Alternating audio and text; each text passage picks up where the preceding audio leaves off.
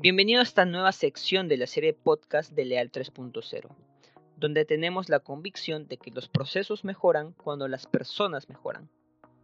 Encuéntranos en nuestras redes sociales de Facebook, Instagram, YouTube y LinkedIn.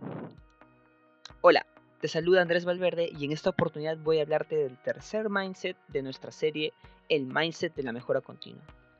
En nuestro primer podcast de esta nueva serie hablamos del mindset el amor por los problemas, que hablaba principalmente de tener la mentalidad de ver a los problemas como oportunidades para crear valor. Siendo nosotros agentes de cambio, debemos tener la capacidad de aprovechar cada vez que algo no sale como esperábamos como un nuevo camino para innovar y o resolver problemas. Luego, en nuestro segundo podcast de esta serie, hablamos del marco mental ir, ver y preguntar, o también conocido como Genchi Genbutsu, que forma en nosotros esa actitud de ir al lugar de los hechos y recabar toda la información en forma de evidencias, fenómenos, mecanismos y condiciones iniciales que abren el paso a la resolución de problemas o la generación de mejoras en un proceso. Hoy hablaré del mindset conocido como el modo científico, o también eh, conocido como el pensamiento científico pensamiento que se sostiene con bases sólidas a nivel lógico y racional. Sostiene estas pautas que debemos seguir para resolver problemas y lograr la llamada mejora continua de los procesos en una organización. Ahora, ¿de dónde nace este llamado pensamiento científico? Da la impresión que es un término nuevo o un concepto que ha ido calando en los últimos años. Sin embargo, vamos a ordenar un poco las ideas. El pensamiento científico es esa actitud de cuestionar lo que sucede a nuestro alrededor. Y uno de los objetivos de este pensamiento es la reducción de la incertidumbre a partir del planteamiento y la reducción también de hipótesis mediante la observación y la experimentación. De esta manera convertimos lo desconocido en conocido. Seguramente que estos términos se te hacen muy familiares, pues vienen del método científico que nos enseñaron en nuestra clase de ciencias, en las escuelas. Método que tenía las siguientes fases. Observación, planteamiento de hipótesis, experimentación, conclusiones y resultados. Este método, aceptado ya por una comunidad completa de científica, ha perdurado en el tiempo debido a su simplicidad y capacidad de encontrar resultados y a su vez fracasos que permiten una mejor toma de decisiones. Edward Deming, un reconocido gurú de la gestión de la calidad y la mejora de procesos, logró insertar esta forma de pensamiento basado en este método científico al mundo, al mundo organizacional sobre todo, a través del ya reconocido ciclo PHBA o PDCA en inglés. Claro, se sabe que no fue una invención del mismo, sino de su maestro Walter Sheward, que es el padre del control estadístico de procesos. Pero fue Deming que hizo realmente conocido esta metodología o conjunto de fases para la creación de sistemas de mejoramiento continuo en las organizaciones, principalmente en la industria japonesa y luego a nivel mundial.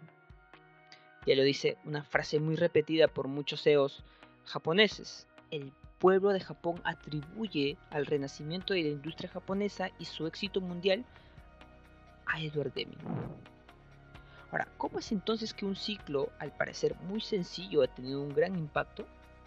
Precisamente por eso, su simplicidad, que al igual que el método científico permitió el logro de resultados y a su vez fracasos que permitieron mejores toma de decisiones. Esto a nivel organizacional también. Planificar, hacer o ejecutar, revisar y ajustar. Son las cuatro fases que comprenden este ciclo que aplicado a la resolución de problemas, mejora de procesos y creación de nuevas propuestas de valor, pueden realizarse de la siguiente forma. Así que vamos a abordarlas una por una. Planificar. Aquí esta es la fase de generación de hipótesis y si hemos de resolver un problema o plantear pequeñas mejoras. Ahora, si hablamos de nuevas propuestas, por ejemplo, la creación de funcionalidades de nuestro producto producto mínimo viable que será testeado por nuestro mercado potencial. Ahora, en esta fase debemos ser rápidos y a la vez analíticos. Y esto incluso hasta puede sonar medio contraintuitivo, pues lo que esperamos de esta fase es que nuestras hipótesis en forma de ideas recaigan rápidamente en esta realidad dominante y sea ejecutada lo más rápido posible. Aquí respondemos a la pregunta, ¿cuál es el plan que provoca las acciones inmediatas para validar mi idea? Vamos con la segunda fase, hacer o ejecutar. Esta es la fase de la experimentación, una fase clave que producirá todo el aprendizaje que nos permitirá subir al siguiente escalón hacia un nuevo estado en la que necesitamos seguir con la ejecución de la idea. Es muy probable que no salga incluso como lo esperábamos, y esto hay que tenerlo contemplado para no romper corazones. Lo que más necesitamos de esta fase es la respuesta a la pregunta, ¿qué hemos aprendido? ¿Qué haremos para hacerlo cada vez mejor? Una forma de hacerlo es a través de la medición del proceso en sí mismo. Por ejemplo, si estamos ejecutando una idea para reducir los tiempos de operación de un proceso, proceso de ensamblaje, por ejemplo, en esta fase nos viene bien medir dichos tiempos en las distintas corridas que vayamos realizando. Todo esto, la planificación y la ejecución, es la primera parte de este ciclo, donde su importancia se puede resumir en la siguiente frase. Planifica para ejecutar mejor y ejecuta para planificar mejor. Ahora vamos con la segunda parte de este ciclo, con la revisión y el ajuste. La revisión y el ajuste eh, lo podemos ver de la siguiente manera. Revisar los resultados de las medidas de los procesos que hemos de resolver, mejorar o innovar. Va a ser sumamente importante para realizar las conclusiones que son entrada para nuestra toma de decisiones. Y aquí decidimos si volvemos al ciclo respondemos a la pregunta, ¿en qué indicadores o mediciones debo enfocarme para validar la efectividad de mis acciones? ¿Y qué acciones siguientes realizaré para aprender de los fracasos que obtuve?